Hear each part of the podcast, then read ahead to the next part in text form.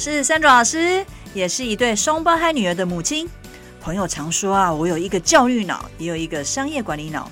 我想透过角色扮演的方式呢，邀请爸爸妈妈一起来聊聊教养的经验。我也想要用教育者的角度来提供家长们一个专业又实用的语言学习知识哦。那大家准备好跟我一起碎碎念了吗？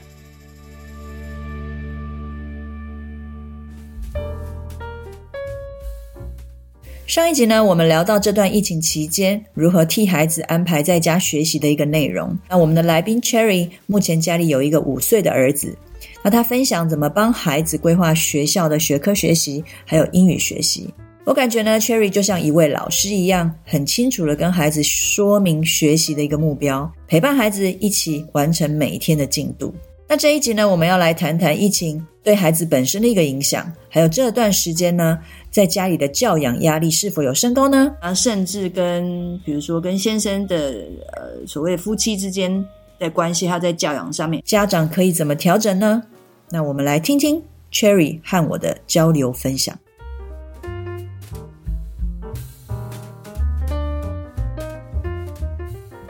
我觉得还是。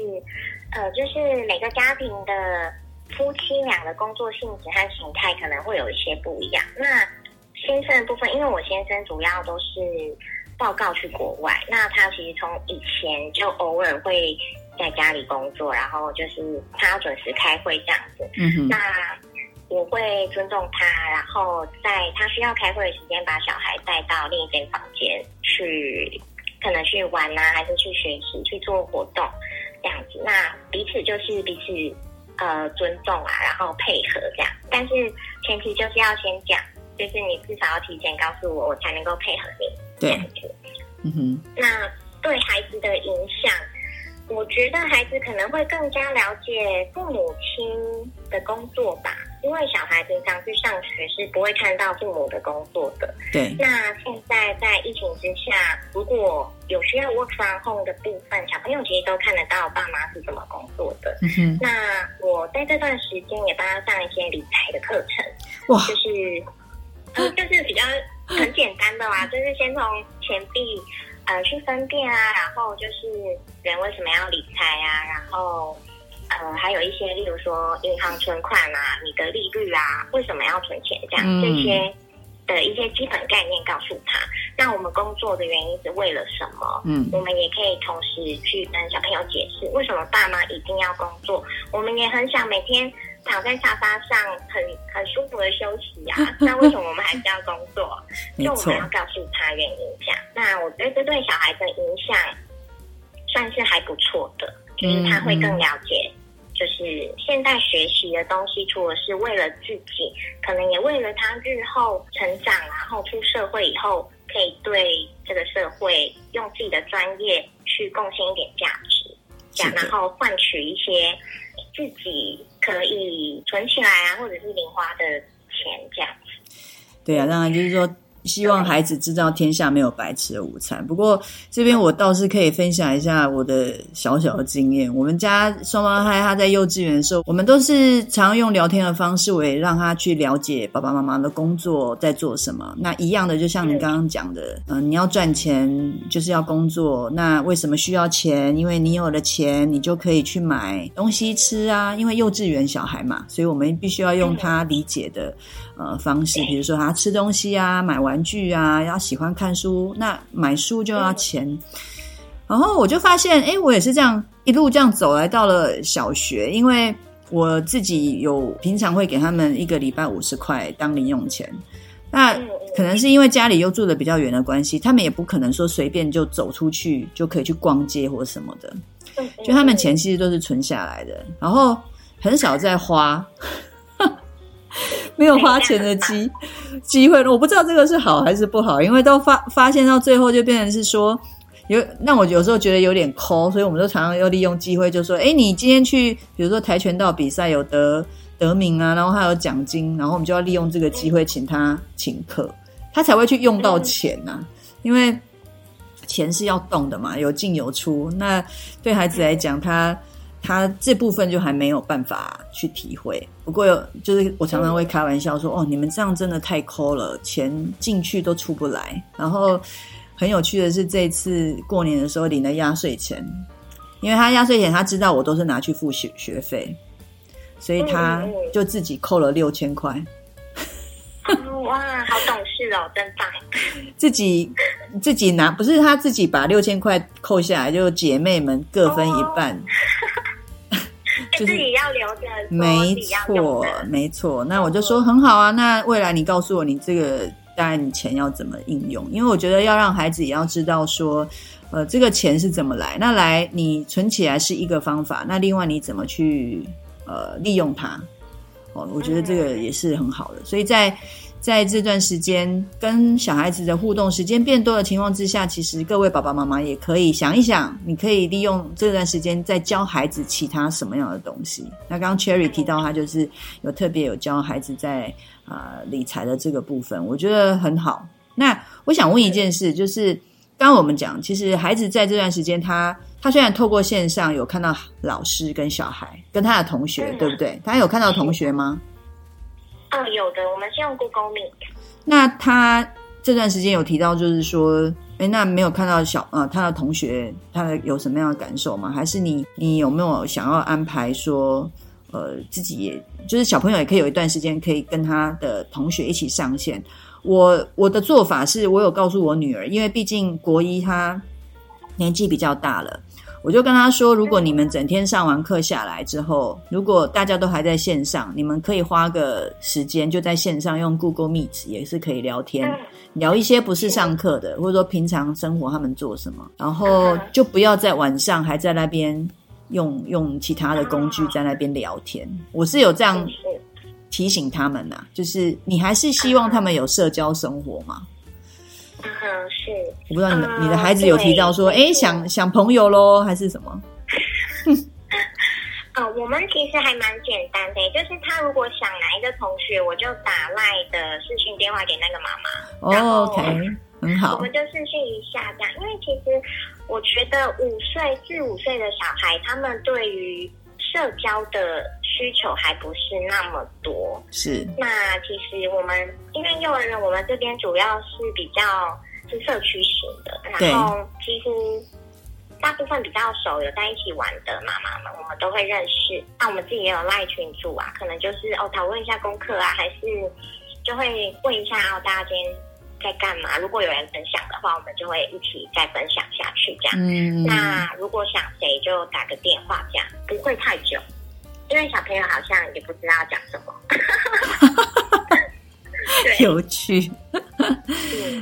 好的，所以就是还是其实就是按照那个我们的政府官员他们讲的，就是说，哎，其实虽然看不到家人或是朋友，我们还是可以透过这个科技的一个方式来联络一下感情。当然，这个我们都不希望它是一个很久的、很长的、拉很长的一段时间。哦，那。不过，大家还是在这段时间把防疫工作做好，然后千万不要松懈，因为呃，我们要想着疫苗来之后，我们可能就可以比较呃回到呃比较正常的生活，千万不要让这段我们时间大家很自主自律的这段时间的成果给白费了哈。好，那我们今天呃很开心，就是。呃，还透过线上来访问 Cherry 妈妈，然后请她分享她在家怎么带孩子，还有这段时间在孩子的学习上面的一个安排，还有呃亲子之间的一个关系，还有甚至跟呃先生之间中间的一个安排，还有自己最重要就是说自己在家工作的时候也能够把工作做好。我相信，其实这段时间，呃，下来大家都学到不懂不少东西，也被逼着要学习一些东西。那我们今天这段访谈呢，我们是透过线上电话的访谈哦，所以那我在家做这个录音，所以各位听众，您可能会听到一些杂音啊，哦，那也呃，请不要介意，因为我们也是真实的呈现，我跟 Cherry Cherry 两个人各自在各自的自己的家里来做这个访谈。好，那最后我不知道有。Cherry 有没有什么要跟呃家长们建议的？呃，我我建议在这段期间可以保持对教养的坚持，但是让时间、彼此的时间、家里的空间再更宽松一点，多一点弹性，然后给自己和孩子更多的空间可以缓和啊，呼吸，会发现沟通以及彼此的情绪有更良性的来往，可以形成一股善流。那这段期间，我觉得教养上的影响，其实最主要还是来自于主要照顾者，可能是爸爸或妈妈，或者是家里的阿妈、阿公，嗯哼，这样子这些照顾者的坚持度，因为大家都宅在家里，很容易放松，然后可能还要同时应付所有人的三餐啊、居家环境的整洁、陪伴以及学习，还有要工作的部分，会主要照顾的。主要照顾者可能会失去很多自我的时间，有时候往往会不小心放弃了某些在教养上的坚持。但是如果放弃的话，就很有可能导致生活会更加错乱，然后就会变成一个比较越来越糟的循环。所以我们要抓紧一个时间、一个节奏，把它抓回来。是是，那不用太有压力，就是慢慢的把它抓回来，这样。对，我想如果对一时如果放呃忘记了，不过还是要呃告诉自己说，还是有回来就 OK，就是说不一定要坚持的太紧了。我想我相信这个比较注重教养方面，或者说爸爸妈妈都有在同时投投入教养这件事情的，在这段时间，我想。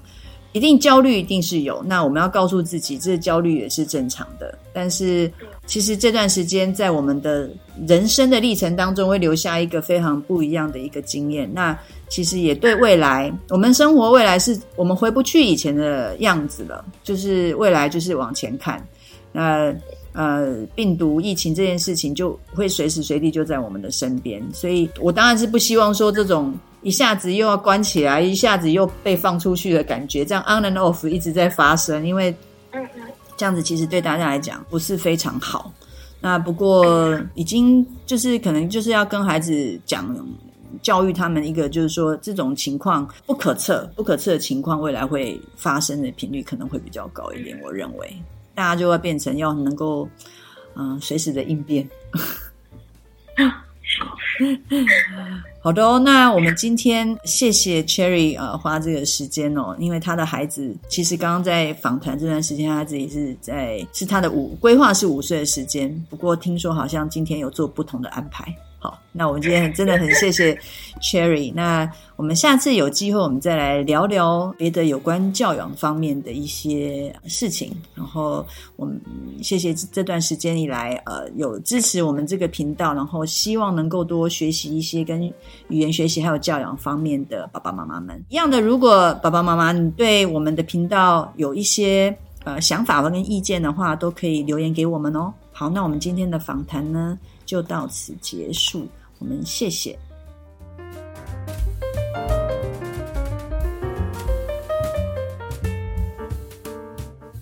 截至二零二零年的四月份为止，全球大约有十五亿的学生面临停学哦。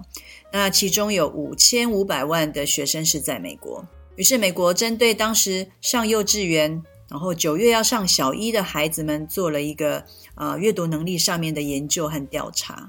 一般在暑假的时候，孩子会参加一些课程啊，或是做一些户外的一些活动，持续的学习。不过因为封城的关系，就发现，呃，二零二零年九月开学之后呢，孩子的识读能力比以往的小学一年级的学生还要差。不过研究也发现，如果在封城的时间，家长每天呢和孩子一起共读的话，也可以预防大致有百分之三十一的识读能力的一个流失哦。也就是说，陪读和共读的频率越高的话，孩子开学之后的识读能力流失也会比较低。在商业管理上，我们常说危机就是转机。这段时间呢，我们因为疫情的这个危机呢，同时其实也给予我们家人相处啊检视的一个很好的时机哦，也是孩子发展的自主学习的一个好机会。大家生活慢下来，耐心的过每一天。那我个人的体悟是，原来生活其实是可以很简单啊，一切回归基本的需求，每天吃的很健康，身心灵有了满足，那就是美好的一天了。感谢您的收听，防疫期间大家共体时间，心存感恩之心，用同理心来陪伴孩子和我们的家人。Stay safe and stay healthy.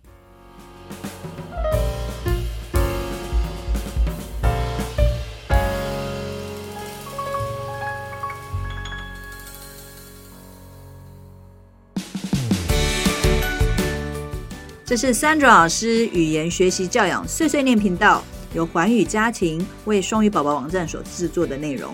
喜欢我们的内容，请按赞、分享与订阅。如果想要获得更完整的内容，请至双语宝宝网站阅读部落格文章，或到 YouTube 频道搜寻 Sandra 老师或是语言学习教养碎碎念的关键字，与我们分享你的教养问题，我们一起学习，陪孩子成长。